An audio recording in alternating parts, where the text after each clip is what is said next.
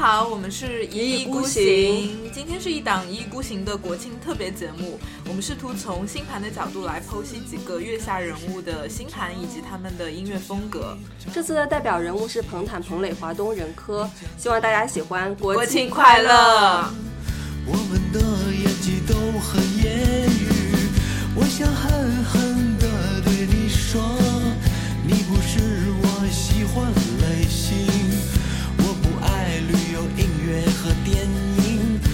真的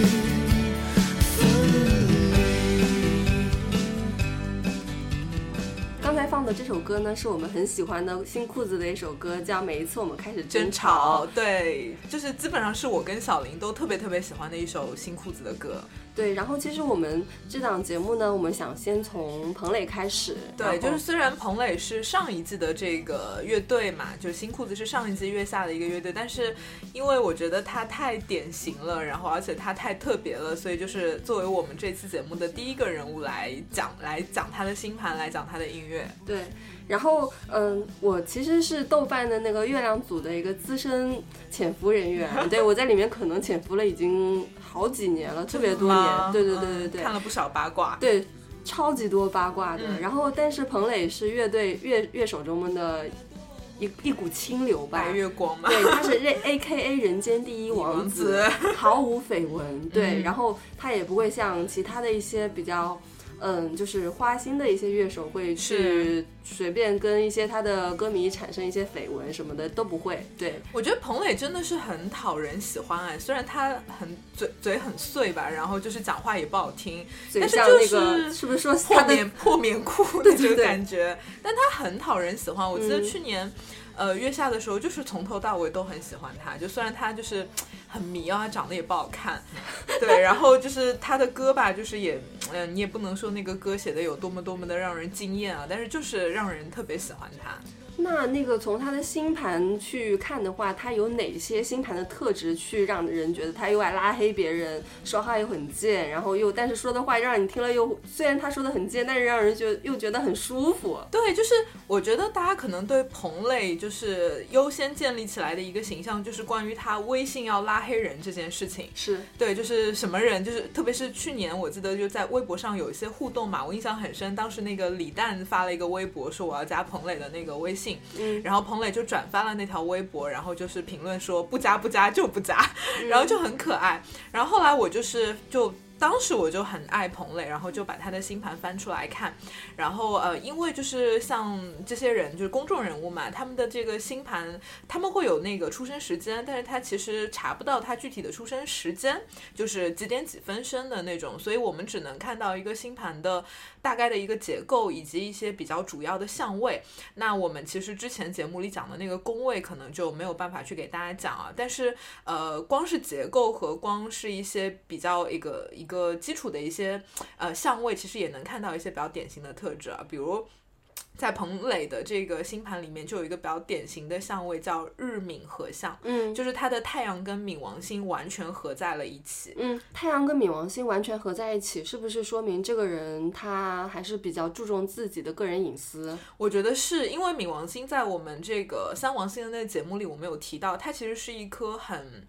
蛮反叛的，然后而且蛮极致的，然后又嗯有点让人琢磨不透的那种呃行星。而且冥王它的一个本质的含义是那个推翻和重来嘛，我觉得这个就很彭磊，嗯。就是他觉得这个这个人我就是要把他拉黑，我就毫不手软的就把他拉黑。嗯而且你刚刚讲的一点是很对的，就是像日明有相位的人，他有一个非常强烈的呃特质，就是爱隐藏自己。啊，就是会想要把自己隐藏起来，不想要让别人看到他内心有那么多的情绪，然后有那么多的小秘密，然后要宣泄出来，他就是会那个界限会非常清晰。所以他常常会说一些就是别人听起来觉得他在胡言胡说八道的一些言论，然后就是通过这些言言论当一些幌子，让隐藏自己的真正的一些情绪、一些真正的感受。你从他的歌词里面就能感受到。对，就是比如大家他有他们有一首歌特别那个有名，他在节目里也唱过，叫那个《生命因你而火热》。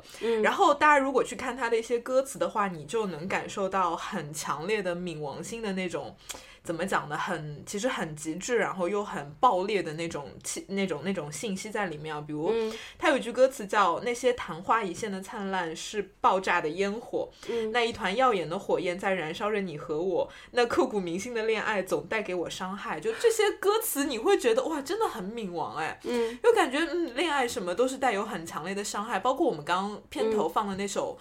那个那首歌，就是你会发现，就是新裤子的很多歌的歌名都很特别，嗯就什么什么，假如生活欺骗了你，什么每次当我们开始争吵，嗯就很就带有很强烈的这种冥王星的气质。你想想看啊，他他每次当我们开始争吵，他又说。我想狠狠的对你说，你不是我喜欢的类型，型我真的配不上你，还不如分离。对你说他说的，他的表达的真的是这个意思吗？其实并不是。对他其实蛮多歌里都会谈到这个分离啊，嗯分离就是经常会提这个词，所以我觉得分离就带有很强烈的冥王的特质。他是用恨表达爱吧？对，就用恨恨表达爱，就有这个感觉。因为如果就是比如说这个日冥，它除了有这个日冥相位以外，它其实还有一个比较典型的类似的一个就是信息，就是它的金星和天王星合相在了天蝎座。嗯所以呃，天王星的话，它本身就代表了一种反叛嘛。然后金星和天王星又掉在了天蝎座，其实这种就是怎么讲呢？就刚刚你讲的，要用恨来表达爱，然后有种欲擒故纵的这种感觉，就特别的明显，那跟他谈恋爱是不是会特别难受？可能吧？被他折磨得很惨。对，而且就是其实刚刚就讲到这个金天相位嘛，然后我们其实一般我不知道我不记得了，我们在三王星节目里有没有提到过金星和天王星的一个相位？然后我嗯做咨询的时候，其实经常遇到这样的人啊，我经常会说他们身上有一个比较典型的特质是。我觉得他们都很多人都是情感上的一个个人主义者，啊，就是因为天王星代表着一种反叛嘛，然后嗯。金星又跟情绪有关，所以你就嗯。感觉嗯这两个相位合在一块儿，总那么有那么一点儿呃情感梳理啊，或者说情感上比较独立的那种特质在，嗯，然后加上他的金星天王星合相在天蝎座，啊然后你就会营造出一种感觉，就是嗯，又有又有独立的部分，可是又有金星的那种，呃，不是，又有天蝎座的那种比较犀利的，然后情感很深邃的那种感觉，就嗯，就有有这样一种复合的这个味道在里面。所以他很天然的喜欢跟大众唱一些反调。会会，所以我记得去年的时候，大家就说就就整理了他讲的那些彭话，就说彭言彭语，对，就这个其实就非常的今天天蝎的这个相位，所以他们其实也很难跟别人合作。因为很特立独行啊，我觉得今天的人都还蛮特立独行他看得上的人不多。很少，而且就是他会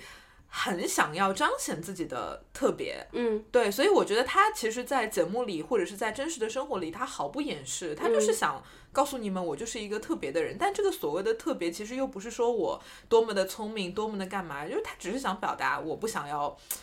追随大众，我不想要跟你们同流合污，就有那样的感觉。嗯但是，但是我对彭磊我怎么都讨厌不起来，我很喜欢他。嗯，因为他说这些很贱、很彭言彭语、很一针见血的话的时候，我觉得他说的都有道理。而且他的那种态度，并不是说我现在说你是因为就是我要抨击你，我要打击你。他其实是他的内涵，他说出来那种话，包括他脸脸上的一些神情，他说话的口口口吻，都是让人觉得很温柔的。对，所以就是这也是他星盘蛮好玩的地方，就是我们刚刚讲到的日冥也好，今天和在这个天蝎也好，给人感觉就是很犀利，嗯，对不对？就感觉这个人很刻薄、很犀利，就是天蝎给人的、冥王给人的感觉。但他其实星盘里也会有一些看起来很温柔的信息，比如说他的海王星嗯，长得就特别好，就是他嗯星盘里的海王星跟他的太阳、月亮相位都非常的舒服，嗯都是好像我记得一个是六十度，一个是七十二度，都是和谐的相位，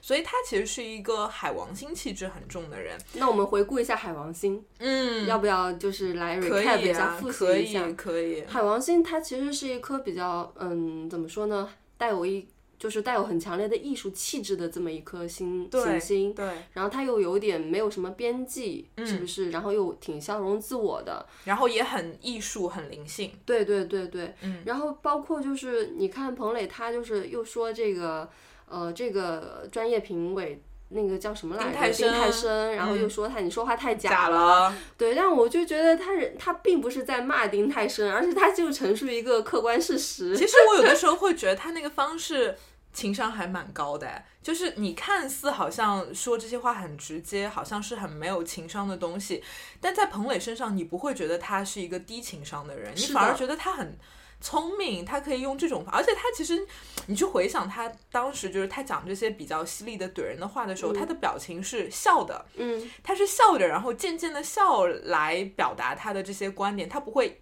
特别犀利，然后感觉像在骂人那一种。对，我觉得这有一种就是我经常讲海王星，其实有一种解构的魅力。是，对，或者是他有一种就是反向的来描述这个事情，看似解构，对，然后它的形式形式是解构的，但是它依旧有它的那个内核在那个里面。我觉得彭磊的这种方式就很海王星。他就是不装嘛，然后他说的话又很切中要害，但他的目的不是要伤害别人，这是我觉得这个就是聪明人大概都能听得出来。对，而且我觉得他身上还有一个蛮强烈的特质，就是我觉得他跟时代一直保持着距离。是吗？就他跟大众好像就是你会发现，我觉得彭磊就是不是一个那么社交型的人，嗯，然后他比较活在自己的世界里面。嗯、然后我觉得这个也是海王星跟日月关系都好的一个比较典型的特质，就是他会跟一些比较大众的东西会保持一些距离感吧，因为我们会讲海王星跟日月有关系的人，就是他们会用海王星的方式来建构太阳、建构月亮嘛。那海王星本身就是一个拆掉结构的这样的一个方式，所以它必然不太会用那种呃大众的规则、大众的标准来建构它的太阳和月亮，所以我觉得这也是一个比较典型的它的海王星的一个特质。对，而且就是你，其实我觉得啊，就是其实彭磊他在新裤子里面他是算是一个。呃，就是主要的人物吧，但是他又很愿意让其他的两个队员嗯。去发挥自己的一些特长，比如说像庞宽啊、赵梦啊，然后对。在上一季的月下中，就其实像都有庞宽，对对对，然后有一就是虽然说彭磊是主唱，但那个庞宽他有一期上 Everybody 就是庞哇，宽这次是主唱，超炸的，对嗯，然后包括赵梦，他不是在一场游戏、一场场梦梦里面表嗯现很突出，她对就是不会说哎都我来，嗯。对，他是会把表现的机会让给自己的队员。呃，我觉得确实是，就是你回想很多乐队，其实你甚至都不记得他们的贝斯、他们的鼓叫什么名字，是但是你对于新裤子，其实几个人你都印象很深刻，包括那一。嗯海丫头海丫头，对，嗯就躺在那个鼓上特别行为艺术的那一期，嗯对，就很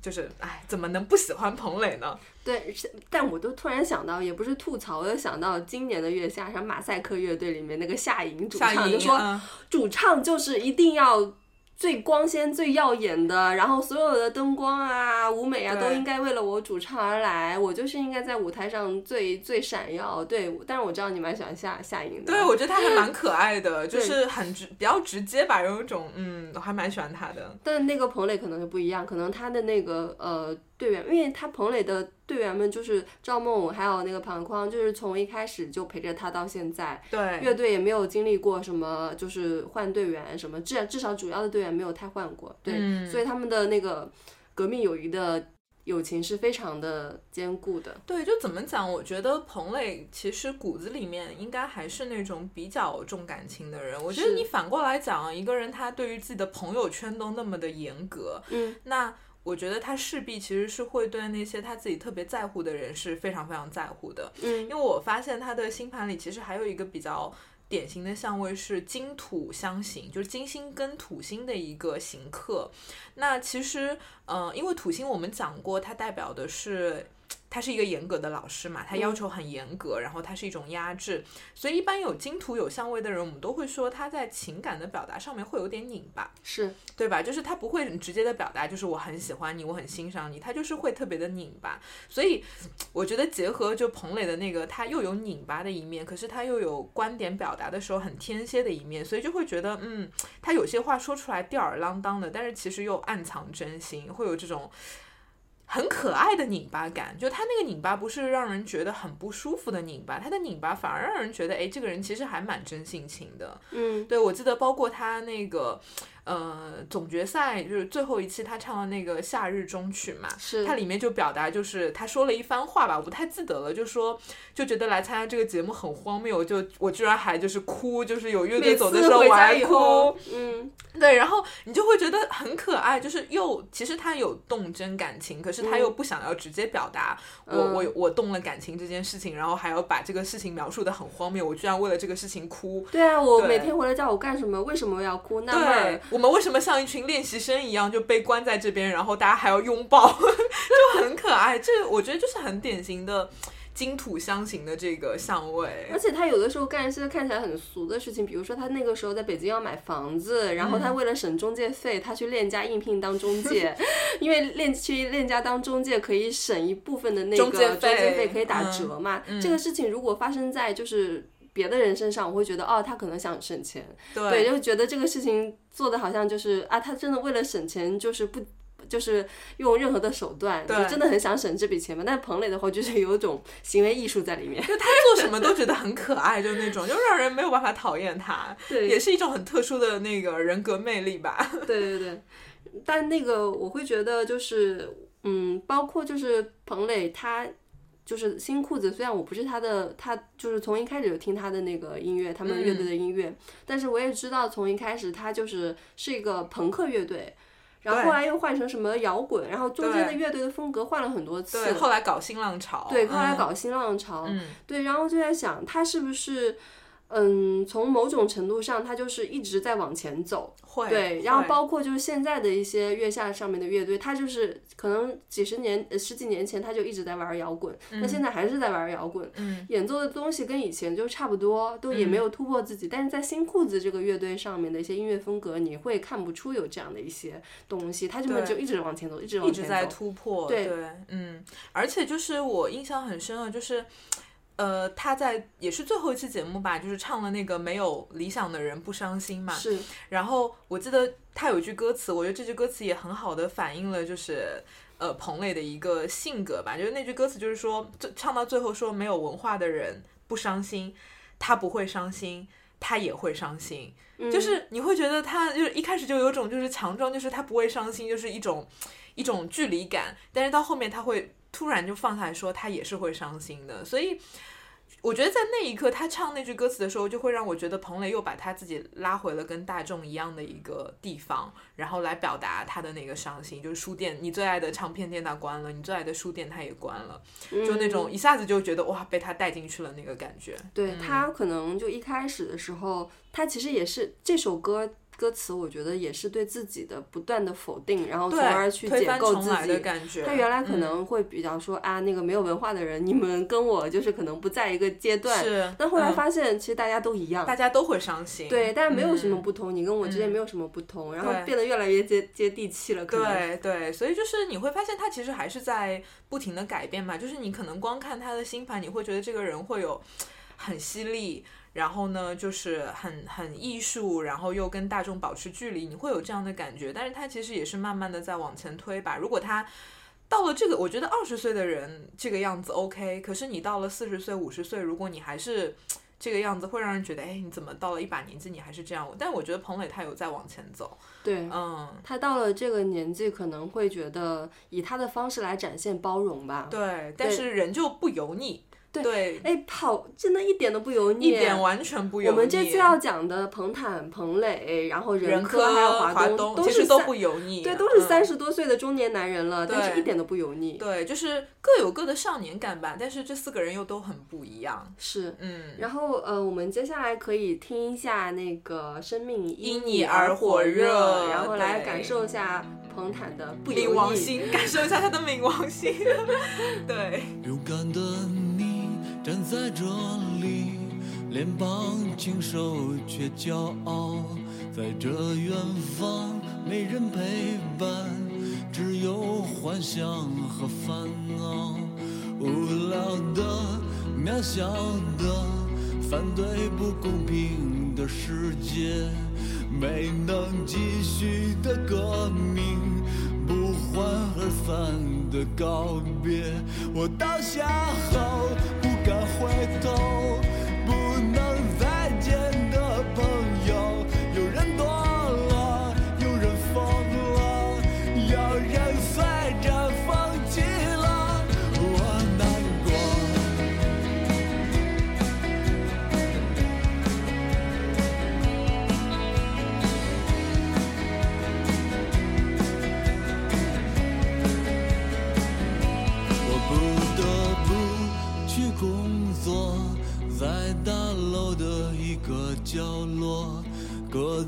间的女孩，时间久了也很美。我会和她结婚，带我去小城过年。忘了吧，那摇滚乐，奔腾不复的时代。我倒下后不敢回头，被社会伤害的人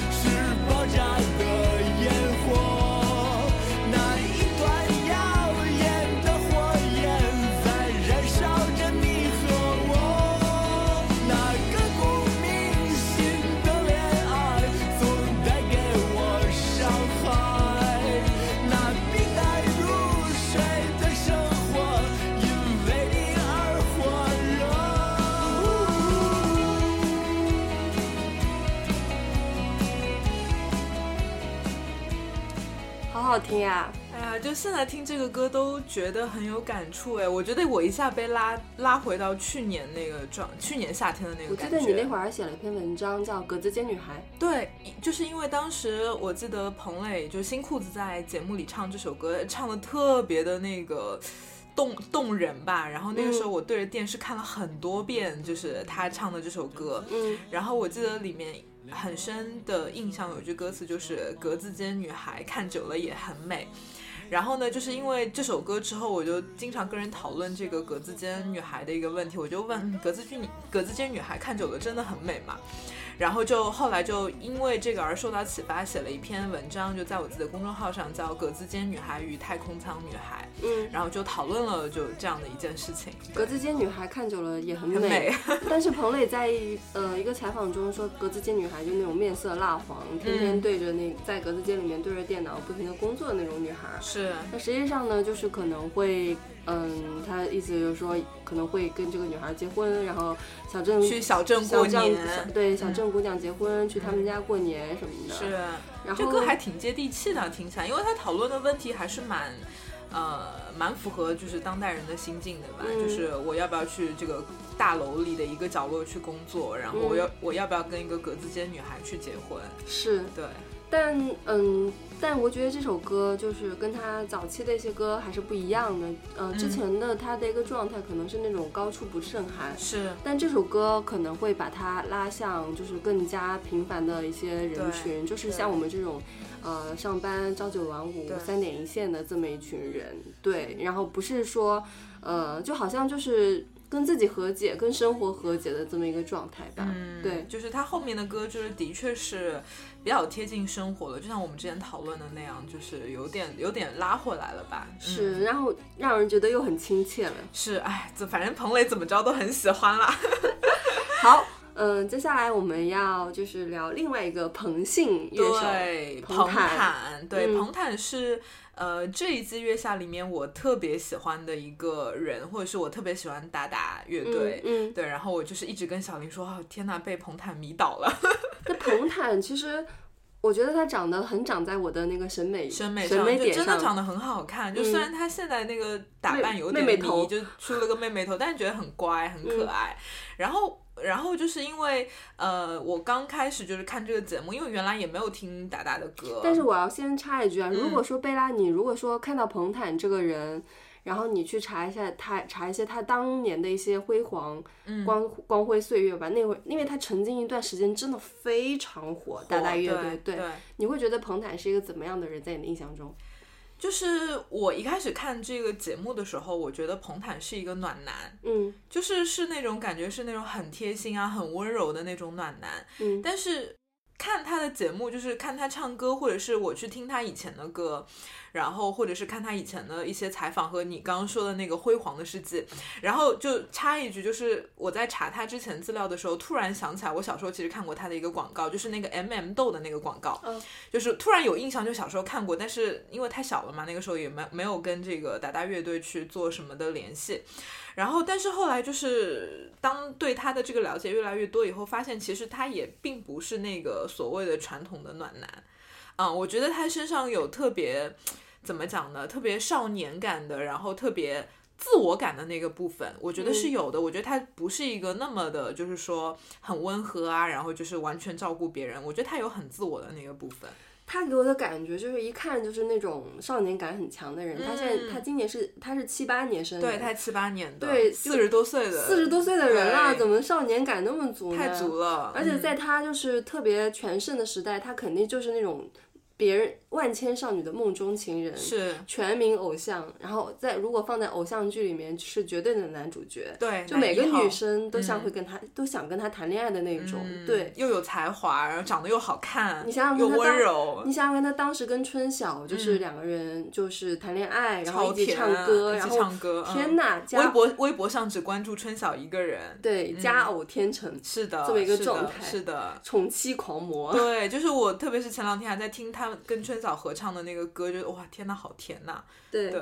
然后他他他，我会觉得就是，其实我对达达乐队我他们的歌我没有怎么仔细听过，因为对我嗯来说还是有点偏口水。对，对，就是达达的歌，就是比较的确比较口水吧，或者说嗯它偏流行。是，对，然后因为我对音乐流派不熟啊，嗯就是说他们好像是前四的歌比较朋偏朋克一点，嗯然后后期的歌呢，就是会就是怎么讲？因为他们其实达达乐队就出了两张专辑嘛，就是嗯第一张叫《天使》，然后第二张叫《黄金时代》。嗯然后黄金时代，我觉得其实呃好评会比较多，因为它可能做的没有那么的像第一张专辑那么的口水和流行。嗯但是其实我自己是第一张专辑我也很喜欢，因为最近在疯狂听嘛。然后后来呢，就是呃，其实我们做这一期节目的我的一个灵感，就是因为当时我生成了彭坦的那个星盘，然后我觉得他的星盘很有特色，然后我觉得哎，我们好像可以做一期月下人物的一个星盘解析。嗯因为他的星盘里其实呃是一个群星白羊和群星天平的对冲的这样的一个盘。是，大家、大家可能就是。呃，有一些可能对星盘星座不是特别了解的一些听众，可以呃可以这边听一下我的小科普，就是对白羊跟天秤，它就是两个完全对立的一个呃星座，因为白羊是比较偏自我的，对，对，有什么就说什么，比较非常自我对对对然后就是很热情这么一种嗯感觉。但天秤的话是更加偏关照他人的感觉，嗯，很？平衡。对，然后在星盘里面，其实白羊座它守护的是一宫嘛，是，然后天平守护的是七宫嘛，它嗯。本身就是一个对冲的一个状态。是，然后在彭坦的星盘里面，我记得它是呃太阳、金星、水星都掉在白羊，嗯，然后月亮啊、冥王星啊，其实都掉在天平，所以就是刚好两两堆行星就是一百八十度对冲，所以其实像它这样的一个盘，就是会有很典型的一个双重的特质，因为它也是比较典型的日月相冲嘛，嗯。太阳和月亮刚好刚好一百八十度对立，嗯。所以它身上其实又有白羊座的那种自我的感觉，但是又有天秤座的那种怎么讲关照他人的那个感觉。对，我们在节目里面能感觉到啊。对，然后包括就是我之前看那个爱奇艺做的一个节目叫呃乐队我做东，嗯，然后里面就是就是达达乐队被邀请去吃饭聊天，红毯就在那边支支吾吾，就是怎么着都说好话，就说哦这个乐队很可爱，那个主唱居然可以拿着话筒弹着 solo，然后转圈单脚转圈，然后那个都把臧鸿飞气的，就是你为什么就不说不说那个直接一点？然后对，然后我记得当时那个弹幕上面其实有很多人就会说，嗯，对彭坦路转路转黑了，就嗯觉得这个人好油腻或者干嘛的。然后我当时就想，哎，很正常，因为我觉得一个月天秤或者是有很多行星在呃天秤座的人，呢的确会有这样的一个特质，就是不想得罪人嘛。嗯，然后会比较注重平衡，然后不想要那么的犀利，因为他的星盘里就是几乎没有这种什么刚同类的那种很犀利的那种天蝎的冥王的能量，他就会嗯比较弱一点。对，我也想到他那个时候不是跟椅子乐队做一些合作嘛，合作嗯合作曲，然后他把那个椅子乐队那个小男生烦的不行，啊，是的，就是一直在说，哎，你看我就是疯狂的想要跟那个就是九五后的那个小男生，就是嗯产生一些连接共鸣，但殊不知人家 跟他是生在不一样的时代的人就很难，但是他那种嗯想要。跟别人建立连接、关注他者的一个感受的这种行为，就真的很天秤。还有包括就是我想到那个节目里面，就是大家问他，因为那个时候，呃，他跟那个春晓现在是夫妻嘛，就是嗯感情特别好，然后他喊喊春晓叫乖乖什么的，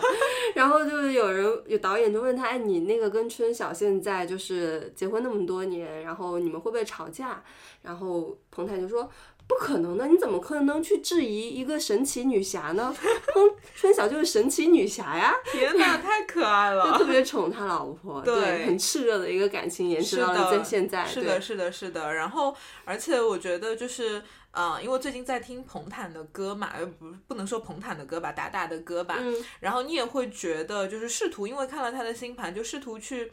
找说他的歌会不会带有这样的特质？那你的确发现他有一些歌是非常白羊的。然后，比如说我们等一下可能会给大家放一首《无双》，无双，对，我觉得无双，然后包括其实呃，他的第一张专辑叫叫《天使》嘛，里面有首歌叫《我的天使》，然后我觉得那些歌都是非常白羊的，因为他的歌词非常的简单直接，就是我要做一个超级英雄，然后嗯我要把我的爱给你，然后我我希望乌云可以散开，我们俩可以在一起，或者是天使，就是你就是我的天使，就是这样子的一些歌词，他一点都不绕弯，非常白羊式的简单直接、自我，然后很勇很很有勇气，很勇敢。而且他是丙火的人，他是丙火的人，就是他的八字里面就是其实有很强的印，然后火又很旺，然后又有食神，食神又很重嘛，所以其实就是一个很热情的，然后又很有才华的这样的一个人。对，嗯那如果跟他在一块儿的话，应该会把他被他的温暖所包围。我觉得真的就是，嗯我觉得白羊座本身就是一个很有少年感的一个。嗯，一个星座吧，因为他本来守护一宫嘛，我觉得是一个嗯，就是很年轻时候的那种状态。我觉得白羊气质重的人都还蛮有少年感的。那我们接下来听一下这首《无双》无吧。双，嗯。我是一个超级英雄，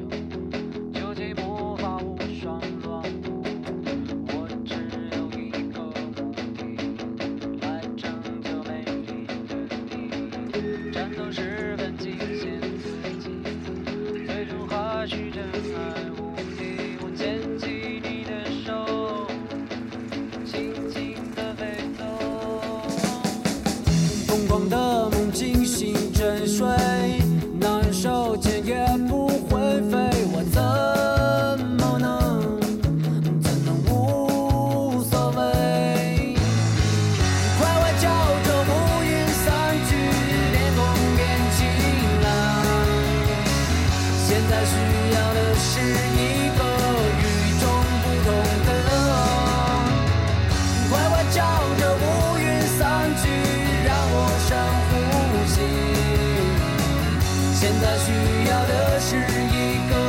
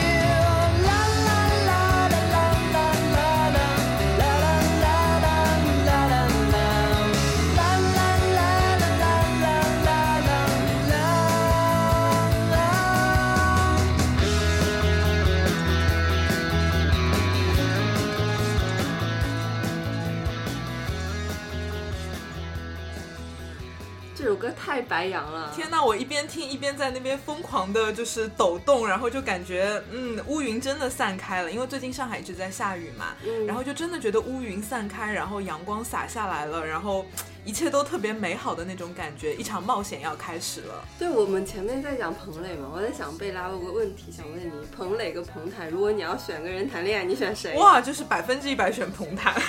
但但是我可能会选彭磊。为什么？你不觉得他阴阳怪气吗？有点。嗯，我我就是我不知道为什么，我觉得那个彭磊给我的感觉更复杂一点，更有魅力，更有吸引力一对点。，就彭坦的歌，就是他很阳光，但是，嗯，我我可能小一点的年纪，可能二十来岁、十几岁的时候，我可能会会喜欢喜欢彭坦，但是现在就是我会觉得那个彭磊可能更有意思一点吧，更迷人一点。更就是迷人一点。其实我最近更复杂在听达达的歌，特别是这种类型的歌就无双这种，还有我刚刚提到那个我的天使那种类型的歌，嗯，然后我会想到那个刚出道时候的五月天。哦，是吗？，对，然后我特别是听那个《我的天使》那首歌，因为五月天有首歌也叫《天使》嘛，嗯然后你会会想起来，就是好像是年轻时候五月天带给你的那种特别少年的那种感觉，而且你会发现，就是他这些歌词其实很简单直接的，一点都也没有什么意象在里面，他想要什么就直接说，啊、然后我觉得这种会给我很多的触动吧，因为你想，彭坦是。七十七零后，嗯，然后他写这个歌，可能就是也是对我们来说都是非常古早的事情了。但你反而你来到这个时代，你听到有人能够有一个少年能够那么直接的去表达自己的，嗯、一些想法，然后那么直接的表达说。我是一个超级英雄，然后我只有一个目的来拯救美丽的你。虽然这个歌词很简单，可是又让你觉得有那种很简单的那种动容的感觉吧。反而越简单的越直击人心，就不喜欢那么复杂的那个拐弯抹角的一些东西。对，现在的一嗯些少年可能就没有，也可能就心思更多一点吧，写不出这种歌词了。对，就是我觉得现在一些中文歌，我觉得嗯分两类，一类就是那个歌词就是太很很诗意，然嗯后、呃很意象化，就这嗯一种，然后。呃，包括我们之后会聊到的那个五条人的那个歌，有点偏向于这种类型。我喜欢那种感觉。对，然后要不就是你觉得它太口水了，然后很 low、嗯但是我觉得彭坦的那个东西，哎，我不知道会不会是我主观，因为喜欢他，反正我嗯觉得他的歌词就是。呃，比较口水，比较流行，但是又不低俗，嗯就会有这样的一个感觉，所以他很打动我。主唱就是这样因，为主唱就是这样的一个人，所以他嗯就写出了这样的一个歌。是。嗯那其实对我而言啊，这边可以稍微的讨论一下。对我而言的话，我可能呃，相对于呃，就是歌词跟旋律，在我欣赏音乐的，就是主要的一个排排先级，我会把旋律排在第一位。嗯，对旋律打动我的话，那就是好歌。嗯所以大家可以看到，那个一意孤行很多的一些歌，其实都纯是音乐的一些纯音乐的歌歌，其实都是我挑的。嗯就包包括一些什么太空音乐啊，就就那种什么。呃，比较解构的一些音乐啊，都是我挑的。然后有一些，比如说有一些歌词很有意象，比如说像万芳的《月亮公园》，园，嗯，嗯，还有包括陈绮贞那些歌，华生华生的嗯这个歌，其实都是贝拉挑的，这是我们之间的那个一个差别，对音乐的欣赏一个差别。对，就是其实我跟小林不是前一阵我们去那个沙溪嘛，然后我们有一天就反正在哪在那个露台上，嗯然后我们有聊起就是这个一个人的星盘跟他欣赏音乐的那个视角是不一样的。是我记得有条有有聊到，就因为小林是一个三公很重的人，是，然后我觉得三公重的人，他对于音乐的理解就是喜欢那些比较有结构的。结构化的一些东西，嗯然后它可能比较工整，或者是它有它的一个特殊的一个排列在里面，所以呢，他们会对这种类型的东西会很感兴趣，而且我觉得三公众的人会很喜欢那个电子音乐、对我很喜欢电子类，对、嗯我觉得小林就会很喜欢。呃电子都是我挑的。对，然后呢，比如说有一些人啊，比如说他可能八宫、十二宫他特别重，或者是他有很强的那个双语的特质，他可能就会喜欢那种。就是带有很多情绪的那些音乐啊，那就或者是歌词可能就是写的特别好，对，很诗意的那一种，或者是它那个音乐比较，嗯，会触动到你的一些情感和情绪的东西。嗯，比如说呢，有一些人，比如说像小白，因为嗯小白在那边给我们做了很多那个即兴的音乐弹琴嘛，因为嗯他是一个武功很重的人，嗯所以这样的人他会喜欢一些带有原创性质的一些音乐嗯类型。然后呢，比如说我，我是很看重歌词的一个人，嗯而且我会。我会把歌词放在一个很重要的一个优先级，甚至是最高的优先级。嗯我会去看这个人的歌词写的好不好，有没有哲理。比如说，我很喜欢五月天，我我毫不避讳的说我很喜欢五月天这件事情，因为有的人会觉得啊，你喜欢一个组合，就是因为五月天给人的感觉就是一个非常流行的口水的一个组合，但我觉得。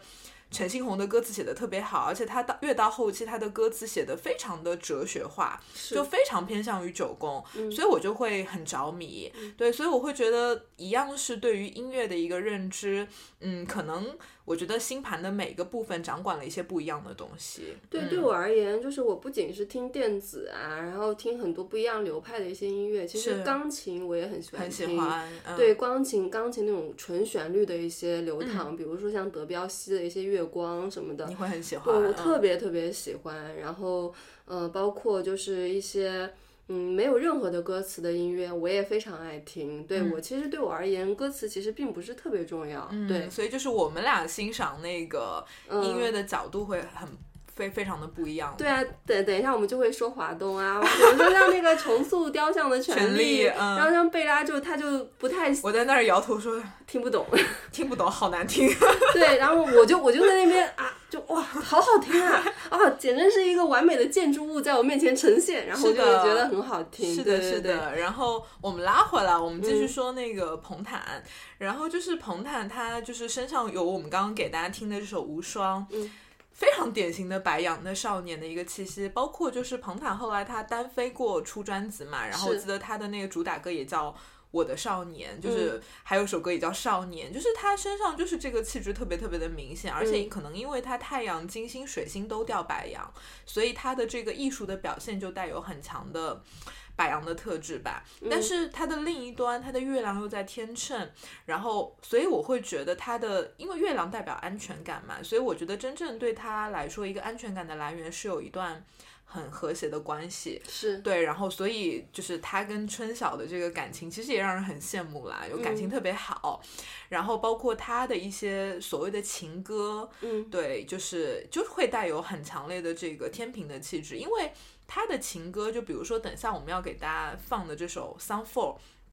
对，然后我觉得它算一首情歌吧，嗯，然后但这个情歌又不会有那种你知道那种双鱼天蝎式的那种情歌啊，就感觉爱的死去活来或者怎么样的？你觉得他的那个描写那些感情的那些词啊，你是你是森林，你是海湾，对，然后你是云彩，我要来追逐你，然后我不自觉的加快了我的脚步，嗯就觉得还是很风向的那种，嗯，往前奔跑的那种情歌。我觉得这个其实也体现了他很天平的那一面。嗯。哎，你真的是，你真的是很喜欢这种少年感 我非常喜欢，人，对，特别喜欢，嗯一嗯。点都不油腻，就是很 real，对，很很 real，对对，而且可能我更喜欢他，是因为我觉得他身上没有那种特别锐利的点，就不是那种有些哦人会有锋芒毕露，然后有的时候说话会比较直接，嗯，但他就是很很温和，但是又很热情。他是丙火，他是丙火的人，对，所以丙火就给人感觉像太阳光一样的那种很温暖的一个状态，就是包括你刚刚有提到他们跟椅子合作，因为椅子乐团也是我很喜欢的，嗯，但是椅子的几个人就是那个永进啊，然后仲颖，就感觉就是怎么讲呢，他们比较闷吧，就是嗯或者说性格比较内敛。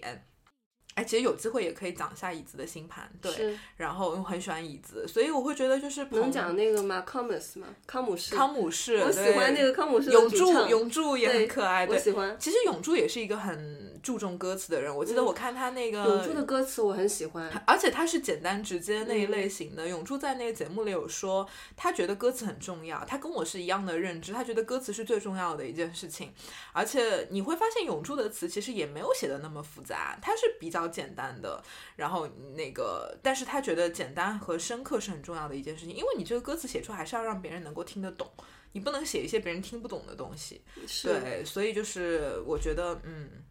康姆士的歌词我是很喜欢的，对。嗯然后他比如说那首歌是什么？如果我我是说如果果我就是他其实没有什么特别复杂的一些词藻在里面，就是简单的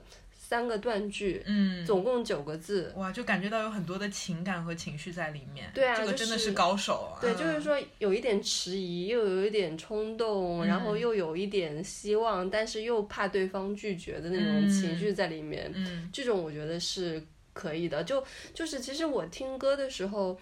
嗯，有一些就是我可能是旋律为重嘛，我不会特别仔细的去听他歌词在讲什么，对，反而是这种就是比较偏口语化的一些表达，但是又深含一些呃他的一些情绪在里面，就是我可以通过它可以结合旋律，很准确的把他的一个意思传达到我脑海里面，对，然后我会觉得呃真的是蛮好的，嗯，嗯，你这个很有有有种八宫的感觉。是吗？对，可能你月亮在八宫吧，所以我觉得这种东西可能也能比较能打动你。因为有一些，就是我不是说就是纯粹的不看重歌词，是因为我觉得有一些旋律跟歌词它是对不上的。嗯，因为我是旋律为重嘛。对如果说你两个东西要结合的话，你的歌词以及你的旋律必须你要表达的一个东西是一样的。对，但是有些时候，我觉得，嗯，可能有些人写歌会觉得，哎，我先写好旋律，我再往里面填歌词。词对，嗯但是这个就是脱离的。那有的时候我就会说，哎，你在唱什么？我就因为听歌听他的中文歌的话，你把他的一些。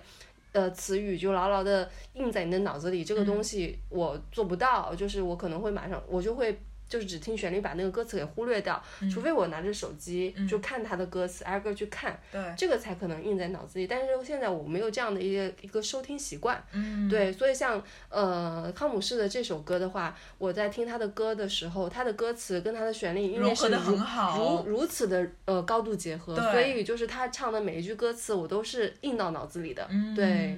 这个也是高手啦，而且我觉得可能就是如果词曲是同一个人，嗯那可能这种效果会更好一点。对对对对，是这样我觉得像彭坦也是啦，就是因为他的他们的歌基本上词曲都是他在写，所以就是会比较高度统一一点。嗯嗯，那我们接下来可以放一下那个呃彭坦的那个天群星天秤特质特别强烈的一首歌叫《Some Four》。对 Some Four。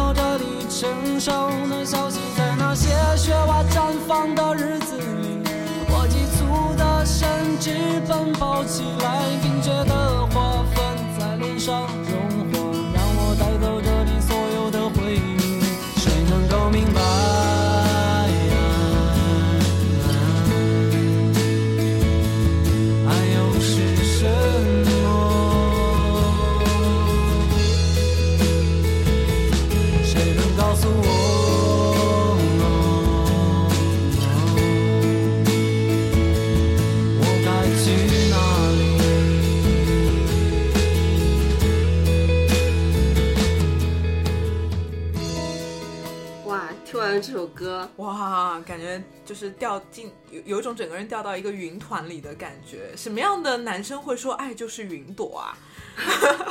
我感觉听这首歌的话，跟彭坦谈恋爱是那种无比的幸福，很温暖，然后就是被爱包围着，就是他是用他的一些他的生命去爱你，但听彭磊的歌就感觉就是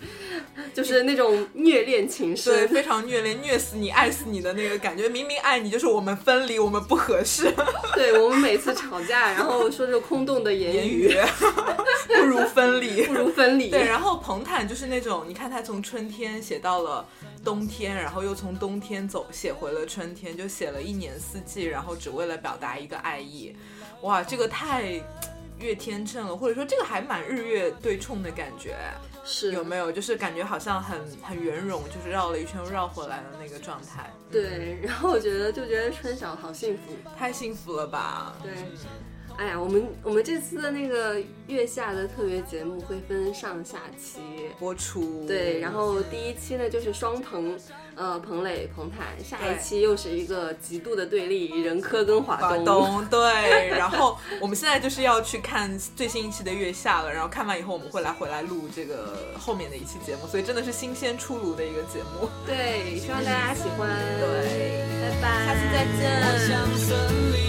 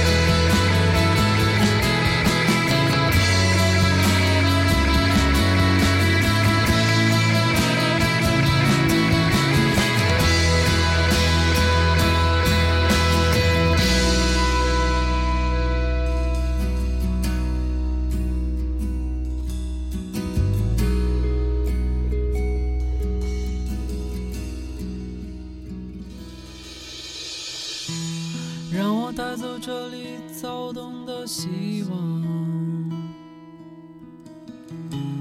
让我带走这里火红的舞蹈，让我带走这里成熟的消息，让我带走这里所有。